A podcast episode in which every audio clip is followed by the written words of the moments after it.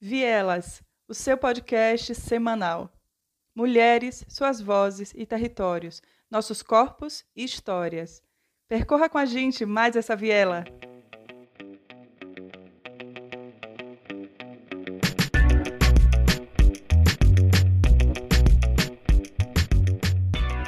Oi, gente, bem-vindos, bem-vindas, bem-vindes a mais um episódio do Vielas. Estamos aí é, nos extras para vocês, né, com o nosso tema Artes e Corporalidades.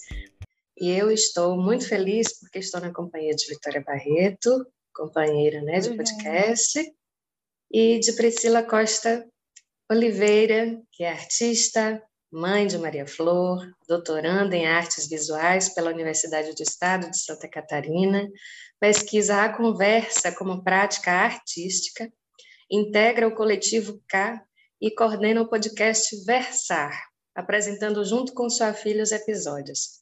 Ela já participou de exposições locais, nacionais e internacionais, inclusive aqui na Bahia, na Galeria Canizares Escola de Belas Artes, expondo a obra Como Resistir no Mundo de Hoje.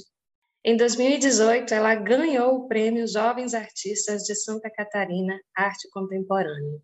Entre seus trabalhos mais recentes estão a participação do SESC Convida, com episódios do Versar, é mentora também na residência Black Art Brasil e coordenou o simpósio de arte, maternagem e feminismos do Fazendo Gênero.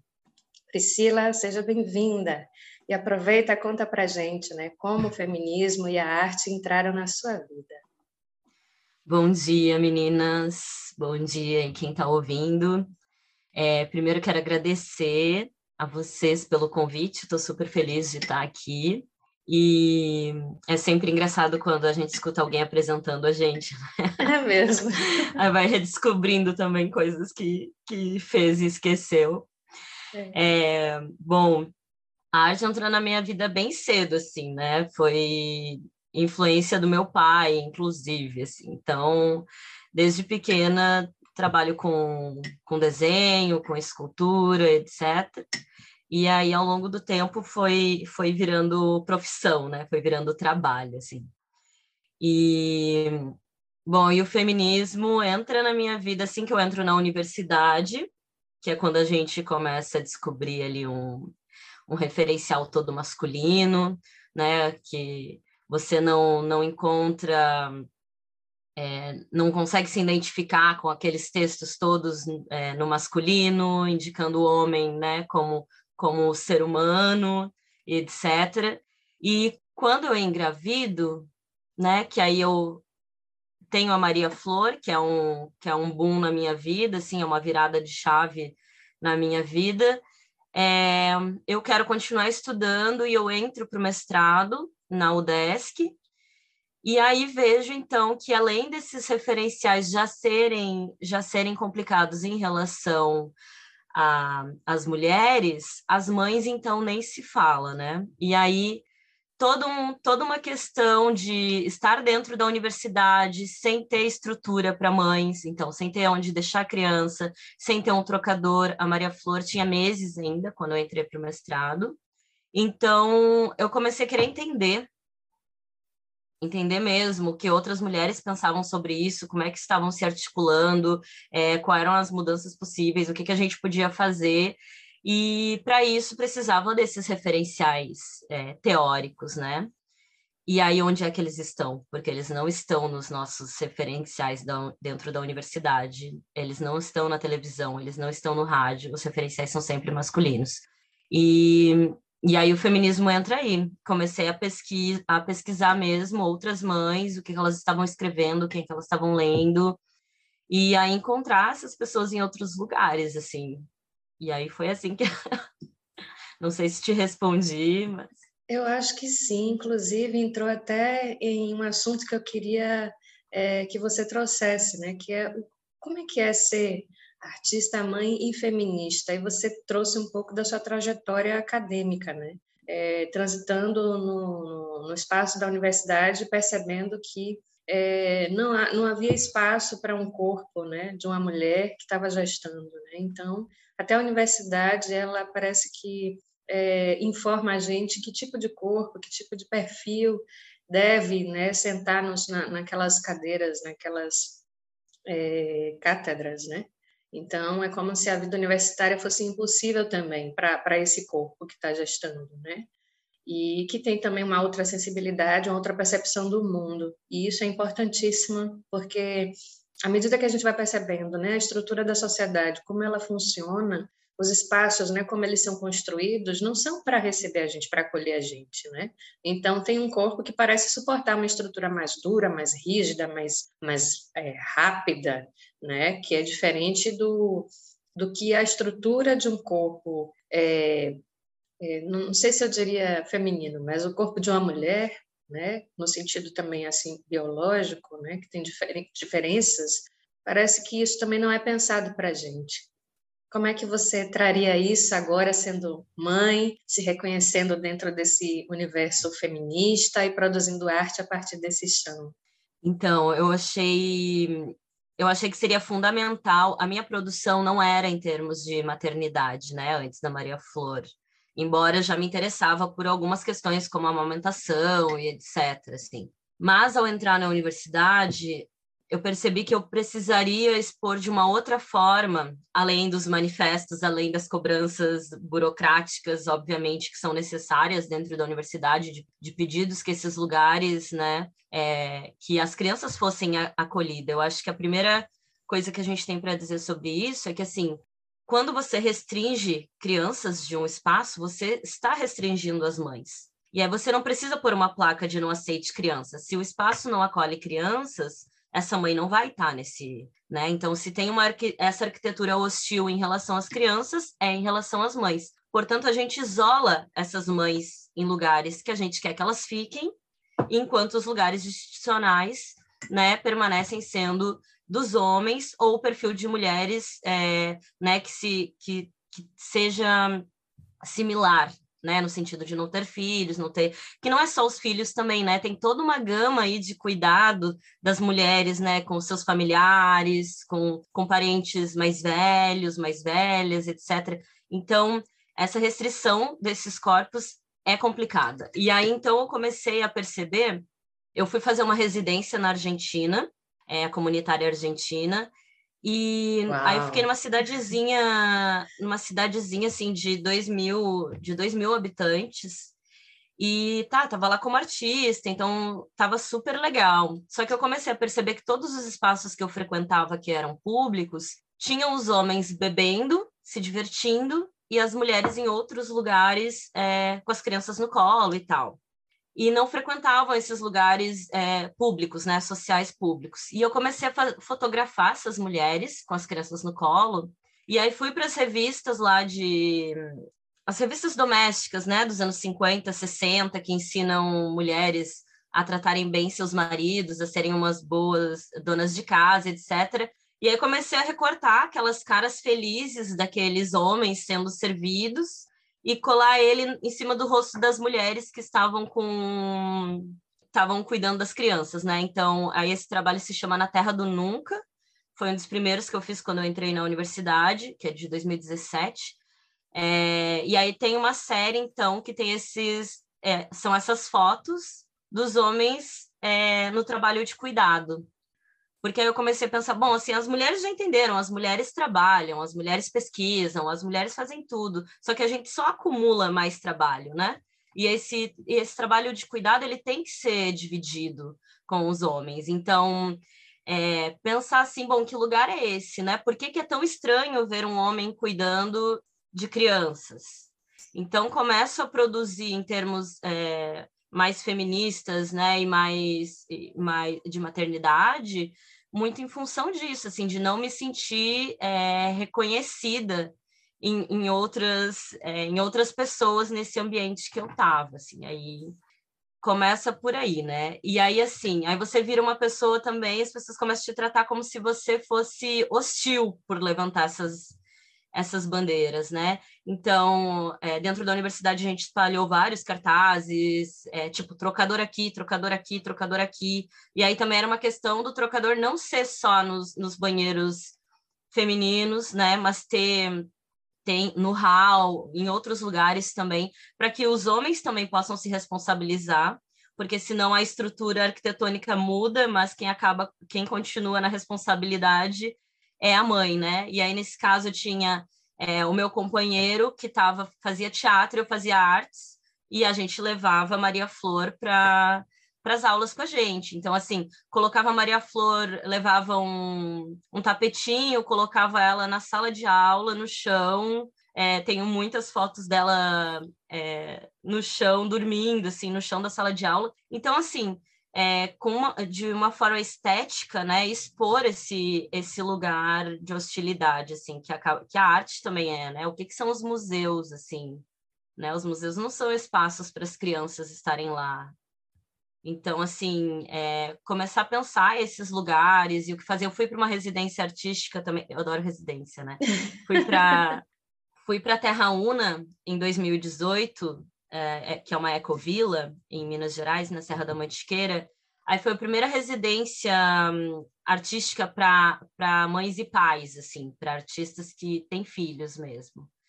Só que chegando lá não tinha estrutura também, tinha estrutura para as crianças maiores, que aí tem, tinha a escola é, lá, super legal a metodologia e tal, mas para as crianças pequenas não tinham. Aí as mães chegaram com as crianças pequenas, artistas chegaram com as crianças pequenas, só que a gente não conseguia produzir, porque ficava sempre com as crianças, né? Aí eu criei um, aí é, trabalhei com outro trabalho que era o trocador paisagem, onde eu ficava trocando o trocador de lugar com a Maria Flor, trocando a fralda dela no meio de toda a paisagem, assim, né? E aí registrando com fotos e tal. Aí eu fui criando uma série de, de trabalhos em relação à maternidade, mas muito por necessidade do contexto que eu estava inserida mesmo, né? É, e identificando esses lugares de hostilidade e aí tentando com o trabalho é, pontuar isso. Assim.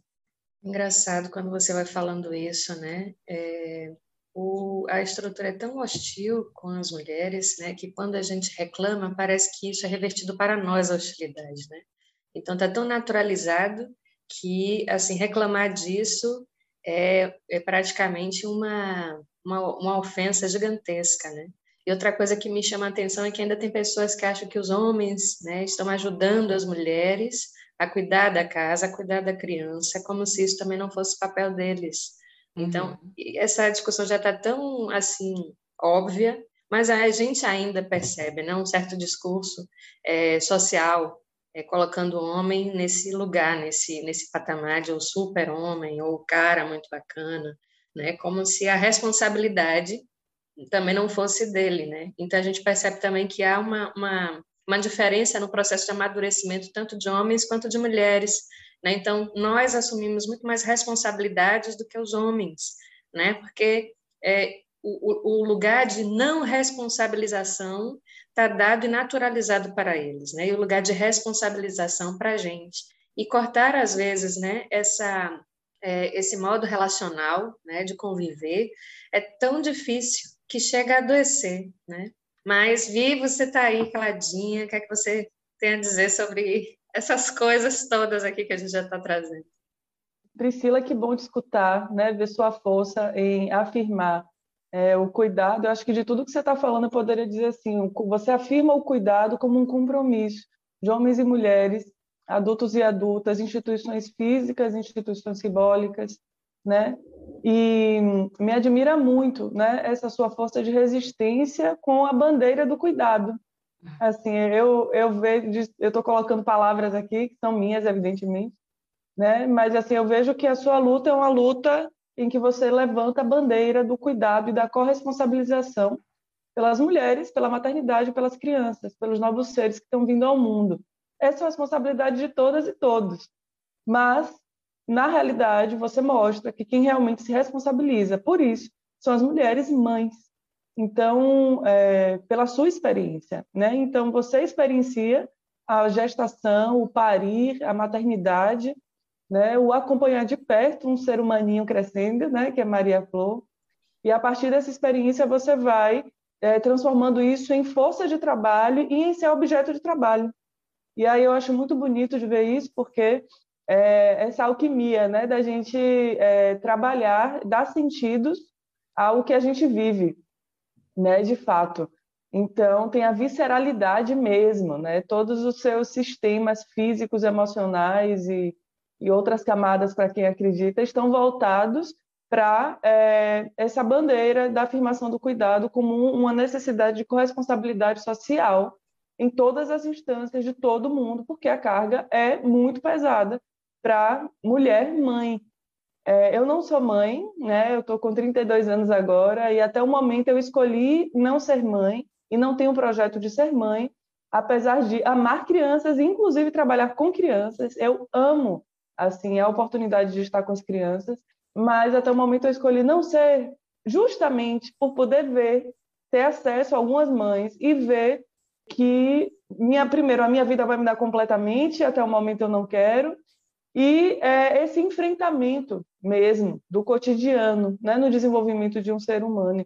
Então, eu admiro muito as mulheres que decidiram ou escolheram ser mães, admiro muito. É, se um dia eu for mãe, é, eu sei que é um, um trabalho assim que vai ser central na minha vida. Então, nesse sentido, eu queria te perguntar o seguinte: o seu trabalho é um trabalho de resistência, né, de afirmação através das artes, da linguagem das artes, dessas mães, né, que enfrentam o mundo literalmente para permitir que uma criança viva. Eu acho que vocês são as grandes guardiãs né, das infâncias e das crianças. O mundo só existe porque existem seres humanos. E seres humanos são crianças, né, antes de tudo. E se a gente não proteger as infâncias, a gente não vai ter humanidade. Então, vocês, em uma perspectiva até, são as guardiãs da humanidade, porque vocês protegem, cuidam e fazem com que essas crianças possam se desenvolver para serem seres no mundo, né? Então, a minha pergunta é, é se você pudesse falar aqui para a gente, né, quais são os maiores desafios mesmo. Aí, Dilinha, estou saindo um pouquinho do roteiro e você retoma, tá? E agora, a partir da fala dela, eu senti vontade de escutar uma fala sua, Priscila, mais diretamente, assim. É, quais são os maiores desafios que você experiencia enquanto mãe e enquanto primeira testemunha né, do desenvolvimento de Maria Flor no mundo? O que é que é, tem de mais difícil mesmo, assim, para que uma criança se desenvolva e uma mãe possa ser mãe nesse mundo? tendo em vista tudo, né? desde a fisicalidade, da materialidade até as subjetividades, as crenças, né? os discursos. Você pudesse falar o que, é que mais se destaca, assim, né? de desafio mesmo ou dificuldade né? né? nesse processo.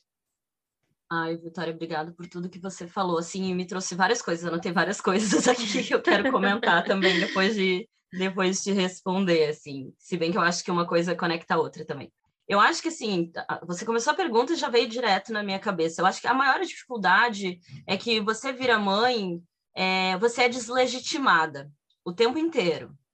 Então, assim, você tem é, toda essa carga de responsabilidade, né, que é colocada em você, né, a, a, ideia de boa mãe, né, ou então da mãe puta, que é a mãe que não pode isso, a mãe que não pode aquilo.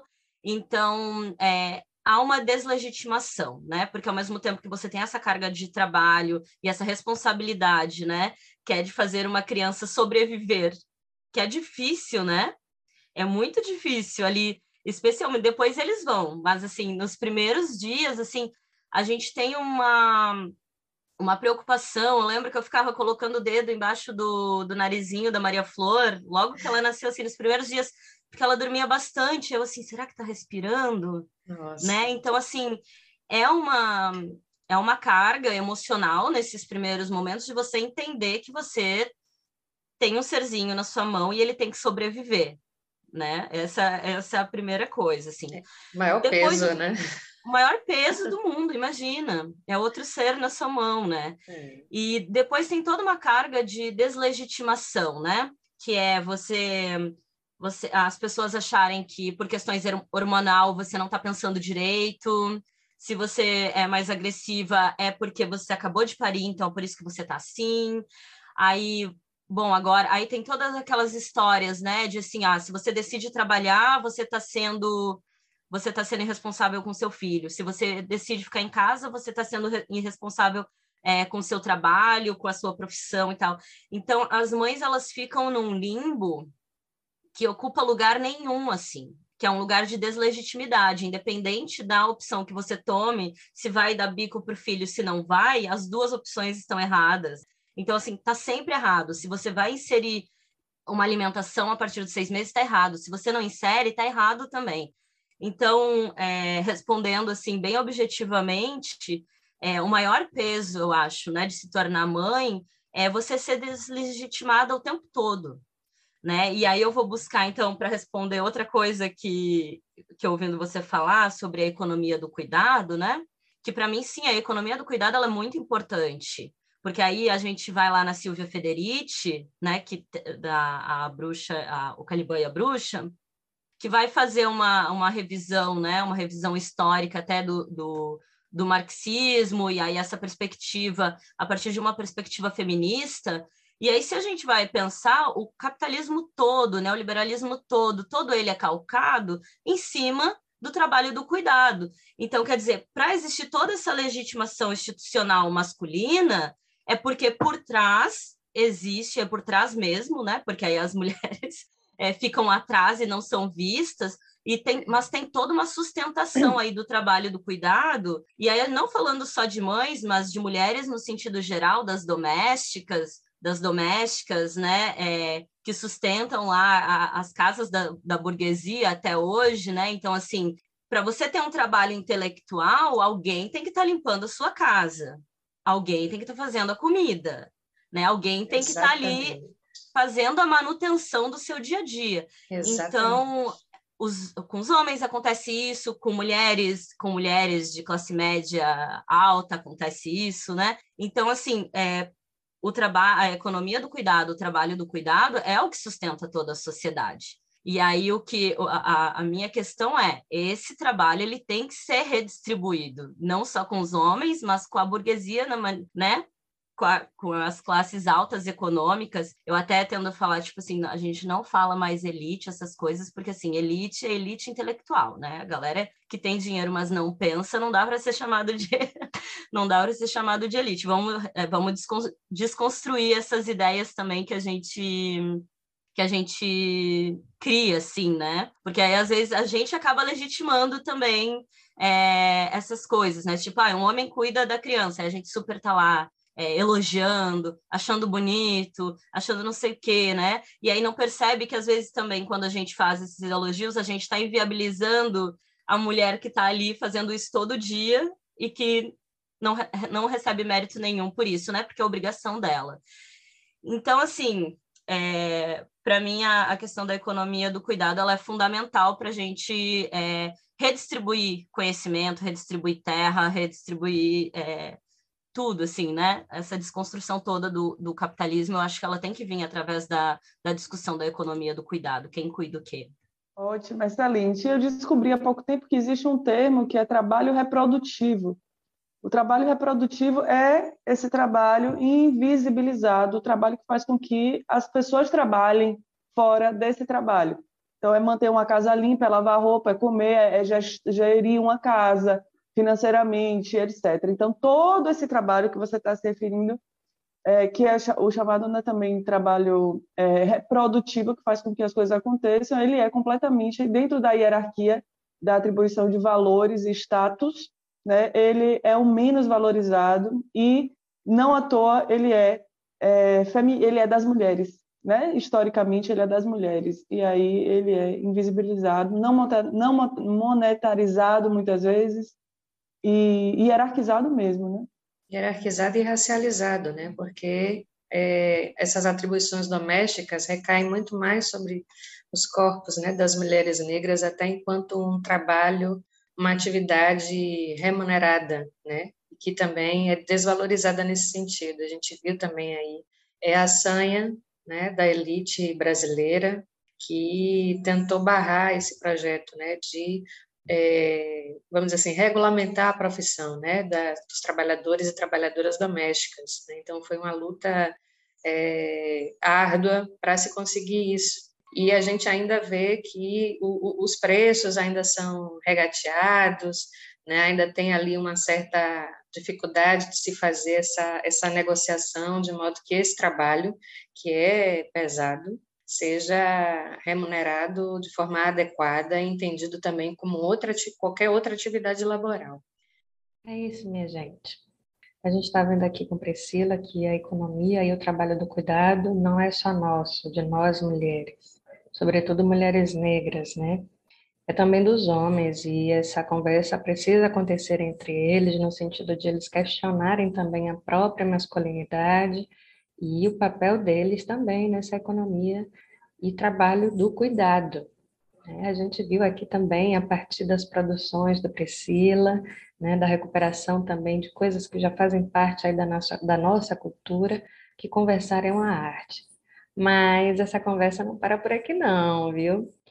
Você que nos escuta aí semanalmente, que nos segue na, no Instagram e nas redes, se ligue e confira a segunda parte desse papo com a gente, tá bom? Um beijo e até lá!